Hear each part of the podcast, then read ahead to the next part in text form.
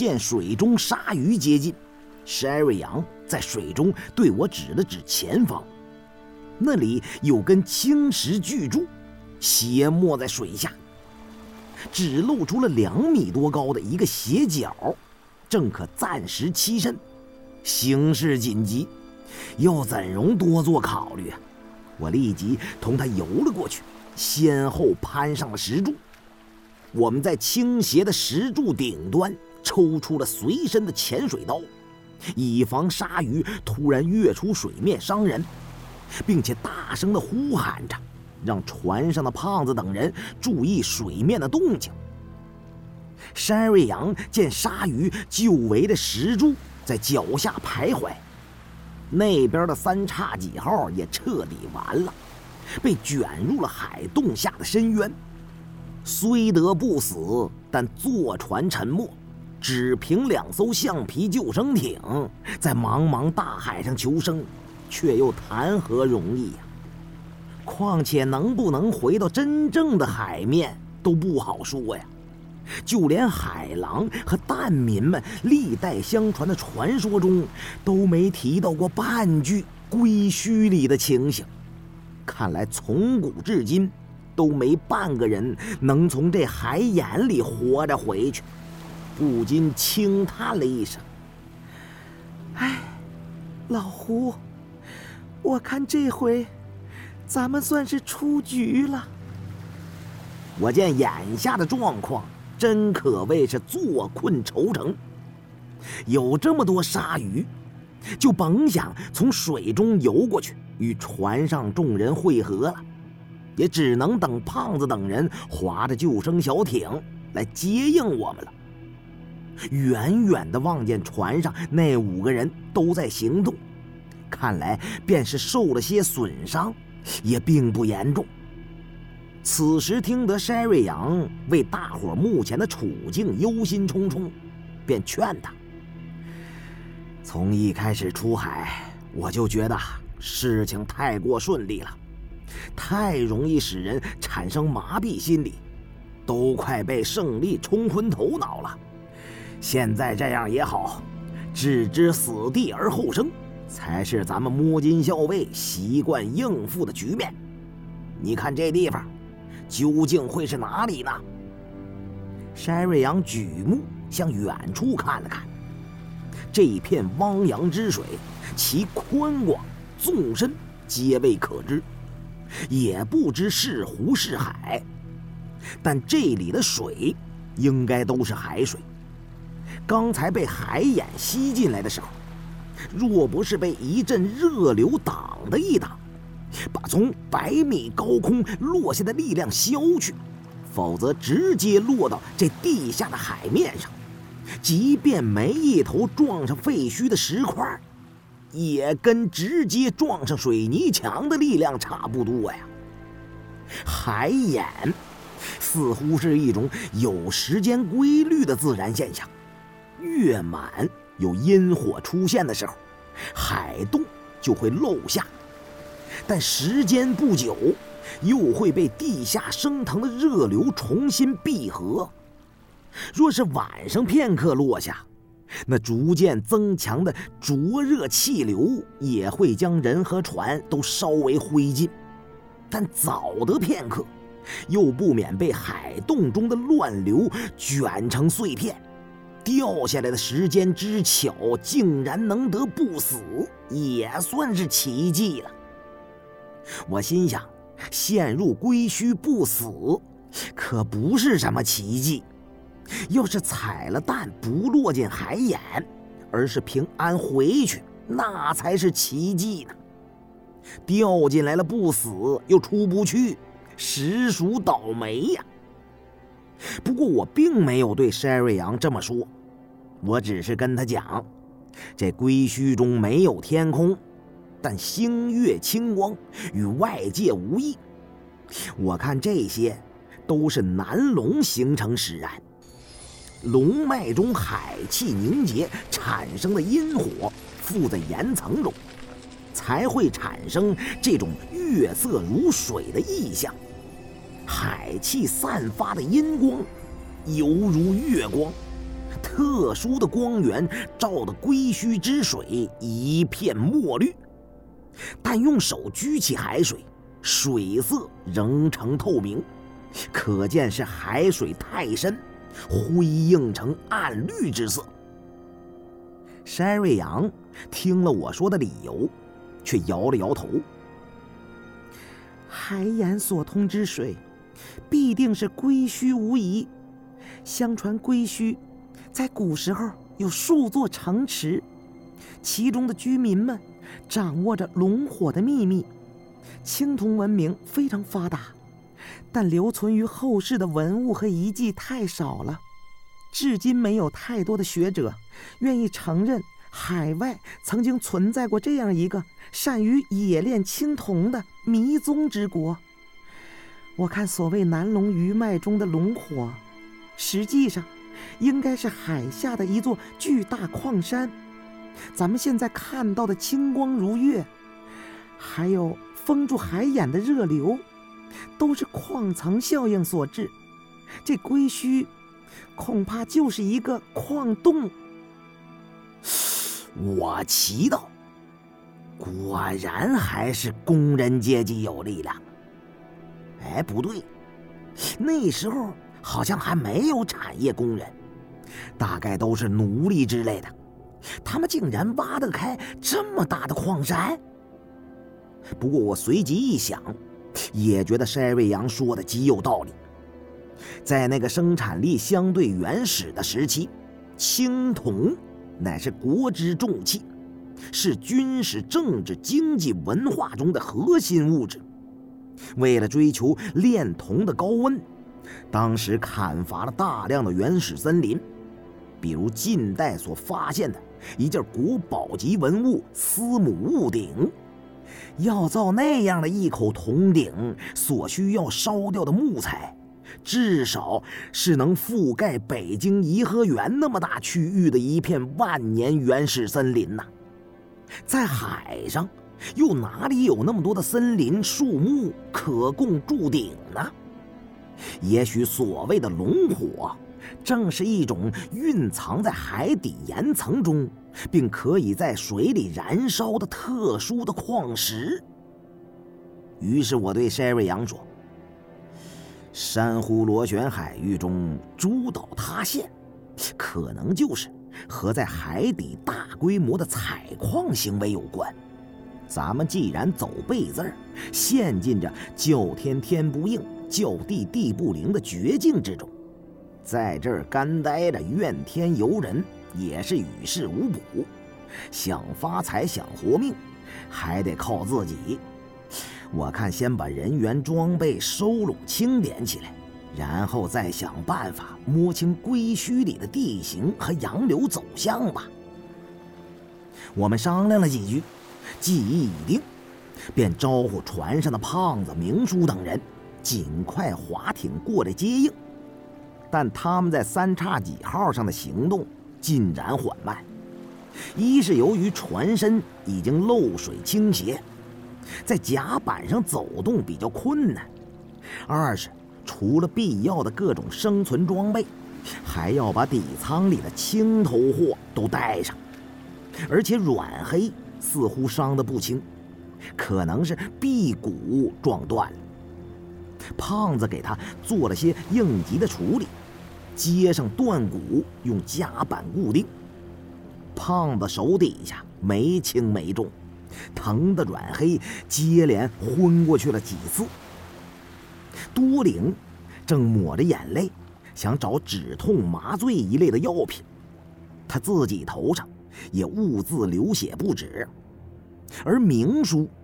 则想把底舱的石棺拖上来带走，但终因力薄作罢，只抱着那尾含珠的人鱼，以及装着月光明珠的背包，匆匆爬回了甲板，被胖子当面撞上，一把将包裹抢将过来，挎在了自己肩上。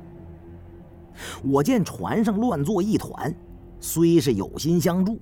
但苦于水中群沙阻隔，难以过去帮忙，只好望水兴叹，盼着三叉戟号沉得再慢一些，也许是头顶上的海水停止灌入，龟墟中的水正自渐渐的下落，水面上露出的古城废墟更多了，数不清的沉船和石柱、铜人、铜鼎之物的残骸渐渐浮出来。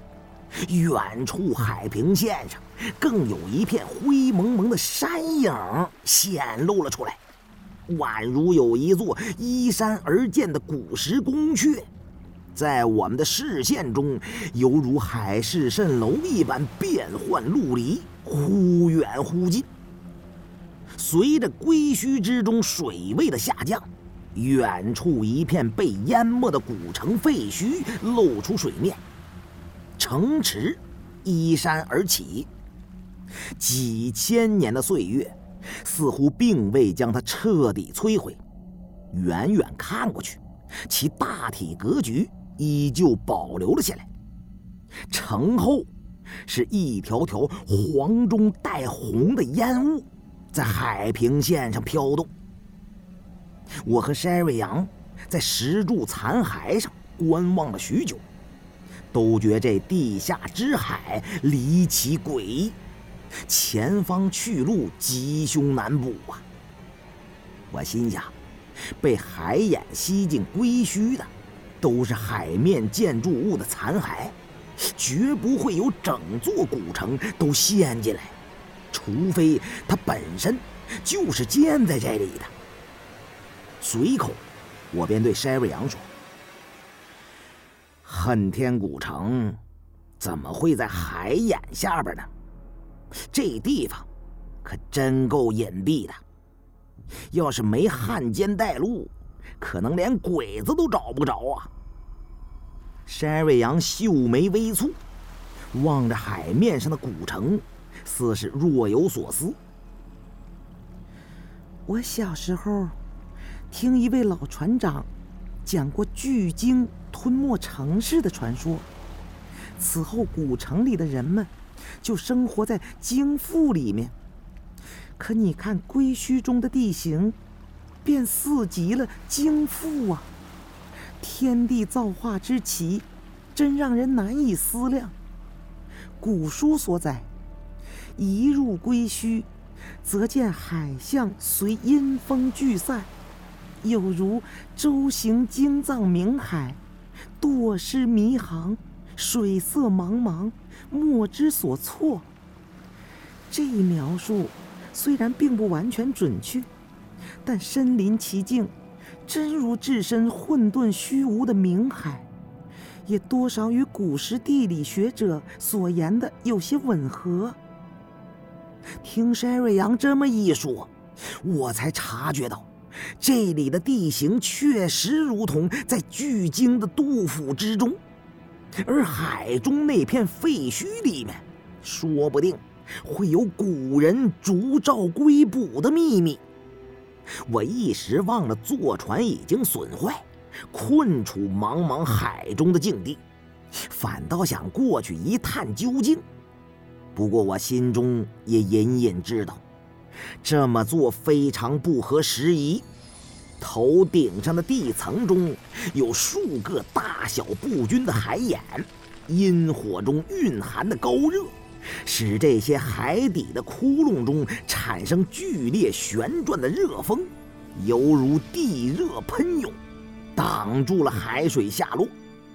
但凝结的海气一旦形成气候，海洞还会再次将大量的海水卷入下面的龟墟。我们无法判断这种现象间隔有多久，也许会隔上一两天，也许会有一两个月。总之，海洞就如同悬在天上的定时炸弹，一旦使海水漏下，那我们就人祸为鱼鳖了。眼下当务之急，便是要先找到一处相对安全的区域，稍事休整。再考虑下一步的行动。忽然，船上一阵喧哗将我的思绪打乱。胖子和明叔等人也在刚才看到了归墟海面上出现的奇观，目瞪口呆了片刻之后，明叔又说：“那装着南珠的背包是大伙的身家性命，怎能让胖子这号不知轻重高低的粗人拿着呢？”说着，伸手要取回来，亲自看管。胖子一抬胳膊，做事要抽明叔，吓得明叔不敢再言语了。